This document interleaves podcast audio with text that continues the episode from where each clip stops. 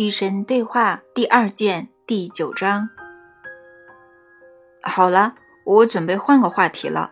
你答应过我要谈论这地球上某些宏观的情况。上次你谈到美国的现况，我希望你能就这个话题继续展开。好啊，没问题。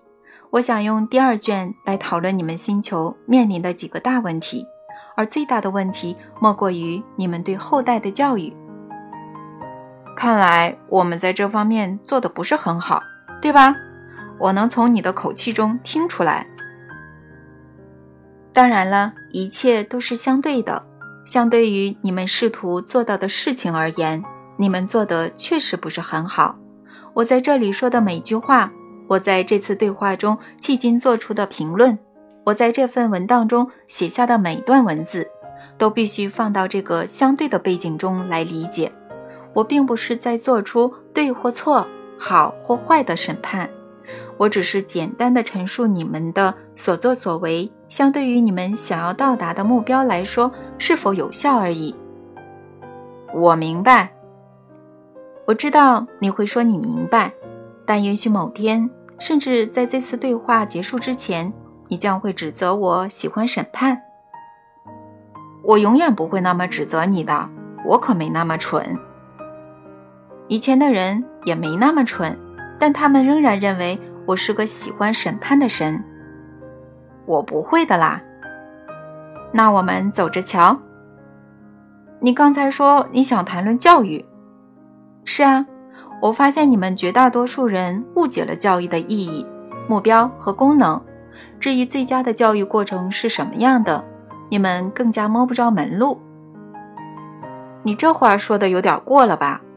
我不是很能理解，在大多数人来看，教育的意义、目标和功能是传递知识。教育某人等于向他传授知识，通常是指他所处的家庭、宗教、部落、社会、国家和世界中累积起来的知识。然而，教育和知识几乎毫无关系。你是在跟我开玩笑吧？当然不是啦。那它跟什么有关系呢？智慧，智慧，是的。好吧，我不跟你争了。知识和智慧有什么区别呢？智慧是知识的运用。这么说，我们不应该尝试向后代传递知识，我们应该向后代传授智慧。首先，别尝试做任何事。要做就真的去做。其次，别只注重智慧而忽略知识，那样是有害的；但是也别只注重知识而忽略智慧，那同样是有害的。这种做法将会毁掉你们的教育，在你们的星球上，它正在毁掉你们的教育。我们注重知识而忽略智慧，就大部分情况而言是这样的。表现在哪里呢？你们教育你们的孩子思考什么，而不是如何思考。那请解释吧。没问题。当你们向你们的孩子传递知识，你们是在告诉他们去思考什么，也就是说，你们正在对你们孩子说他们应该知道些什么。你们希望他们明白什么是真相。当你们向你们的孩子传授智慧。你们不会告诉他们去认识什么，或者真相是什么，而是告诉他们如何找到他们自己的真相。可是没有知识就没有智慧。我同意你的观点，所以我刚才说，你们不能只注重智慧而忽略知识。人们必须将一定的知识传递给下一代，这是明显的。但他们传递的知识应该尽可能少，越少越好。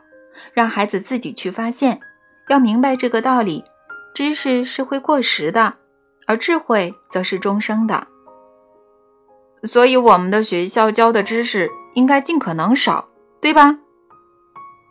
你们的学校应该改变他们的侧重点。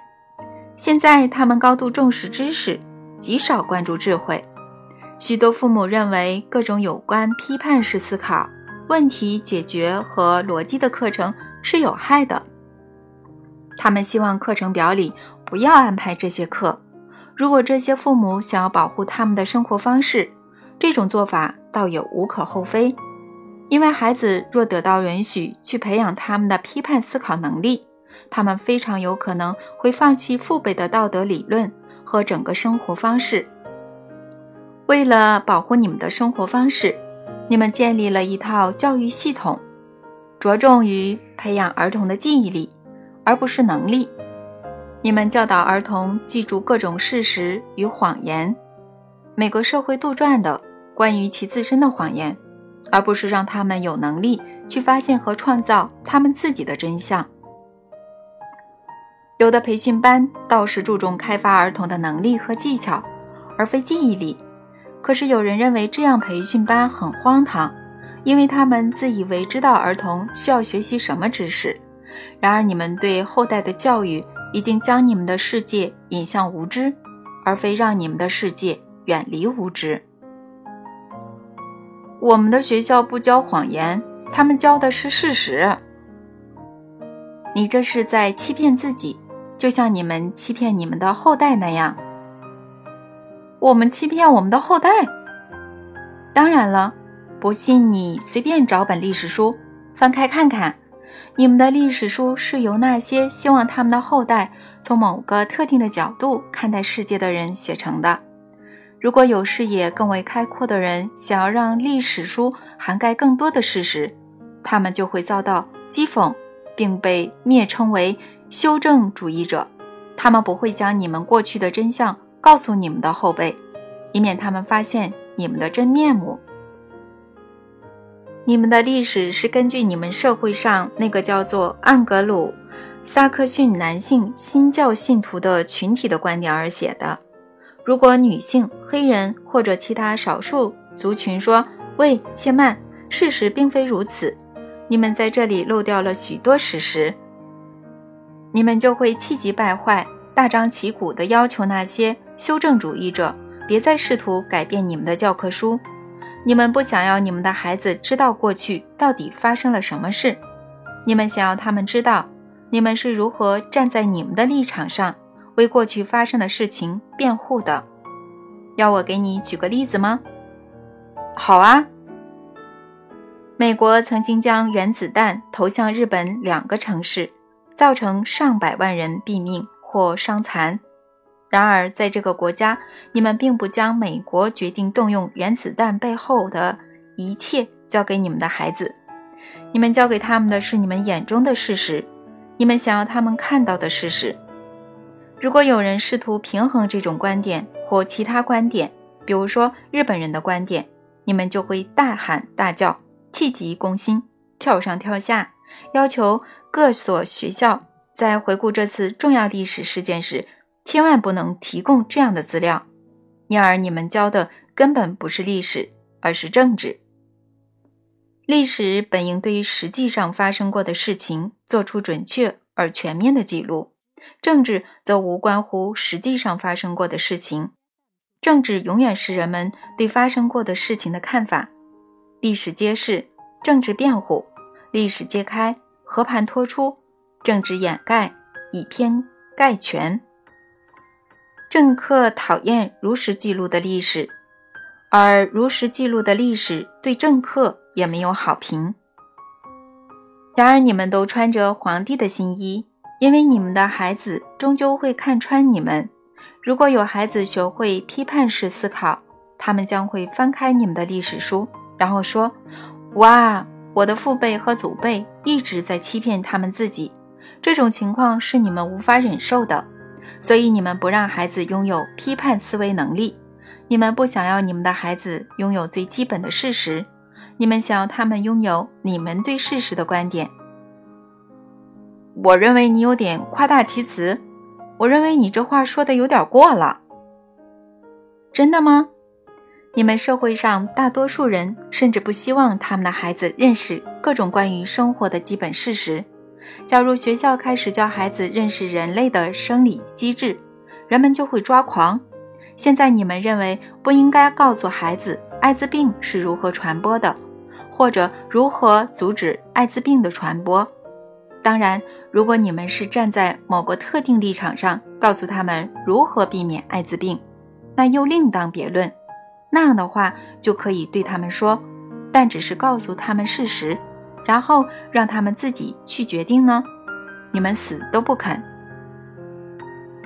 孩子哪能自行决定这些事情啊？他们必须得到正确的引导。你有看看你们的世界的近况吗？怎么啦？正是因为你们在过去引导了你们的孩子，你们的世界才会是现在这个样子。不，那是因为我们误导了他们。如果说当今的世界糟糕透顶，呃，从许多方面来说，它确实如此。那并不是因为我们曾经试图将原来的价值观传授给我们的孩子，而是因为我们以前允许他们接受这种新式的教育。你不会真的这么想吧？你他妈的说对了，我就是真的这么想。如果我们只是让孩子学习读写算这三门基本课程，而不是喂他们吃这种批判式思考的垃圾，我们今天的情况会好得多。如果我们将所谓的性教育排除在教室之外，交由家庭来完成这个任务。我们就不会看到许多少女怀上孩子，十七岁的单身母亲申领社会福利，就不会看到这个世界变得残暴而疯狂。如果我们坚持让年轻一代依照我们的道德标准去生活，而不是放任自流，纵容他们去创造他们自己的道德标准，我们这个曾经强大而充满活力的国家就不会像今天这样江河日下。我明白。还有啊，你别站着说话不腰疼。说什么我们应该幡然醒悟，发现我们对广岛和长崎所做的事情是错的。苍天在上，我们当时需要结束战争啊！我们挽救了交战双方成千上万的生命，那是战争的代价。没有人喜欢那么做，但是非那么做不可。我明白。是啊，你明白。你们想要我们修改历史书，没问题；你们想要我们改变生活方式，然后你们这些家伙就能够实现理想，接管这个世界，创造腐败的社会。说什么重新分配财富啊，人民当家作主啊，等等诸如此类的废话，只不过那样对我们没有任何好处。我们需要的是回到过去，重拾先辈的价值观，那才是我们所需要的。你说完了吗？我说完了。我说的怎么样？非常好啊，真的非常好。我在广播电台当过几年节目主持人啊，这对我还不是易如反掌。你们星球上的人确实是这么想的吗？你不信可以打赌啊！不仅是美国这样，我是说，你可以改掉国家的名字，换掉战争的名字。换成随便哪个国家在随便哪个历史时期做出的随便哪次军事侵略，结果是没有区别的。每个人都认为他们是对的，每个人都知道错的是别人。别提广岛了，换成柏林或者波斯湾吧，都一样的。大家也都知道行得通的是原来的价值观，大家都知道这世界就要变成地狱，不仅是美国，而是全世界。这星球上每个地方都在呼吁重拾原来的价值观，呼吁民族主义。这我知道的，我不是这么想的啦，只是想表达出那种感受，那种关切，那种愤怒。你做的很好啊，我差点信以为真了。是吗？你有什么话要对那些真的这么想的人说吗？我会说。你们真的以为三十年前、四十年前、五十年前的情况比现在更好吗？我会说，回忆是靠不住的。你们只记得从前的好，却忘了他的不好，这是很自然的，这是很正常的。但别上当，动用你们的批判式思维，别只是记住其他人要你们想起的东西。就拿我们的例子来说吧。你真的以为向广岛投原子弹是绝对必要的吗？有些人宣称他们了解更多的真相，他们写了许多报告，指出日本帝国在美国投放原子弹之前，已经私下向美国传达了投降的意愿。你们美国的历史学家对这些报告是怎么说的呢？动用原子弹的决定里面有多少为珍珠港遇袭复仇的成分呢？就算你由衷地认为向广岛投放原子弹是必要的，那为什么投放第二颗原子弹也是必要的呢？当然，你们自己对这次历史事件的记录可能是准确的，美国对这次历史事件说法可能与事实相符，但这并非我们要讨论的重点。重点在于，你们的教育系统并不允许学生对这些和许多其他问题进行批判式思考。你能想象爱荷华州某位教社会研究或者历史的老师在课堂上提出上述疑问，邀请和鼓励学生深入的研究和探讨这些话题，并得出他们自己的结论吗？这才是重点所在。你们并不想要你们的后辈得出他们自己的结论，你们想要他们得出和你们相同的结论，因而你们使得他们注定要再次犯下你们的结论所引致的错误。但有人认为以前的价值观是好的，现在人心不古，你是怎么看的呢？现在少女生育或者单身母亲申领社会福利的情况迅猛增加。我们的世界变得残暴而疯狂，你是怎么看的呢？你们的世界确实变得残暴而疯狂，我同意你这个说法。但你们的世界之所以如此，却不是因为你们已经允许学校传授给学生的内容。它之所以如此，是因为你不曾允许学校传授给学生的知识。你们不曾允许学校让学生知道爱是宇宙间的一切。你们不曾允许学校提倡无条件之爱，见鬼啦！就算是我们的宗教，我们也不会允许他提倡那个。是这样的，你们也不肯教育你们的后代为他们自己和他们的身体、他们的人性和他们美妙的性别身份而欢庆。你们最不肯让你们的孩子明白的道理是，他们是寄居在肉身中的灵性生命。你们也并不把你们的孩子作为肉身中的生灵来看待。在那些性生活可以被公开的提起、自由的讨论、欢乐的解释与经验的社会，性犯罪根本是不存在的。只有极少数的生育不在你们的计划之内，而且没有非法或者不想要的生育。在高度进化的社会，所有的生育都是光荣的。所有母亲和所有孩子的福利都得到照顾。实际上，这种社会根本不会采取别的做法来对待生育。在那些历史没有遭到最强大者的观点扭曲的社会，从前的错误得到公开的承认，而且永远不会再次出现。那些显然会导致自我毁灭的行为，只出现一次就够了。在那些学校开设批判式思考、问题解决技巧和生活技能课程，而不是要求学生死记硬背的社会，从前的行动，哪怕是合情合理的行动，都会遭到严谨的审视。没有什么会被视为万古不移的真理。那怎么可能呢？我们就以第二次世界大战为例吧。在谈论广岛这次历史插曲的时候。学校除了传授史实之外，还能怎样传授生活技能呢？你们的老师将会在课堂上准确地描述所发生的事情，他们将会摆出导致那次事件的所有事实，全部事实。他们将会意识到，对于万事万物的观点不会只有一个，所以他们会列举交战双方的历史学家各自的观点。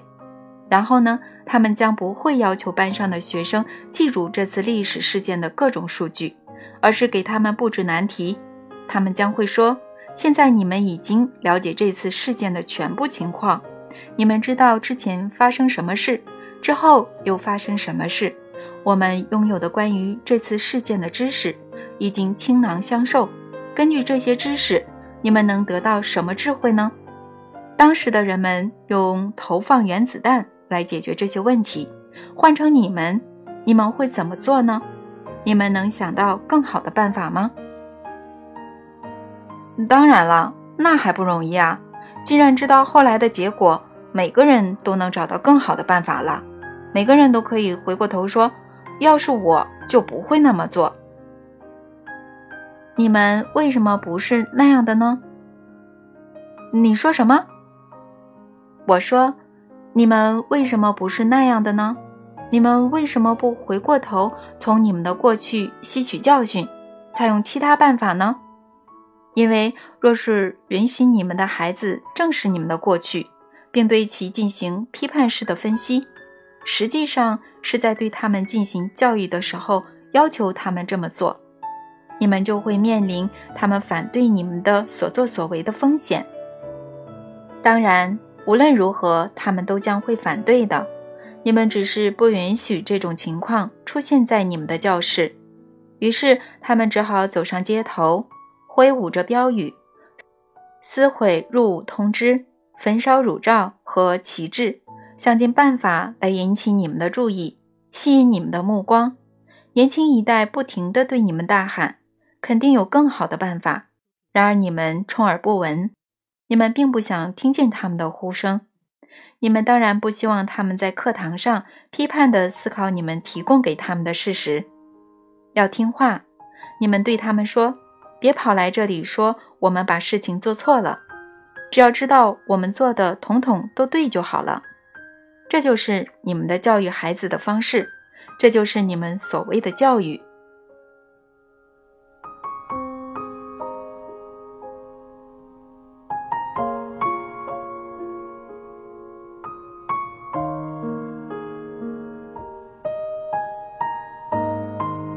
节目，下载荔枝 FM 收听。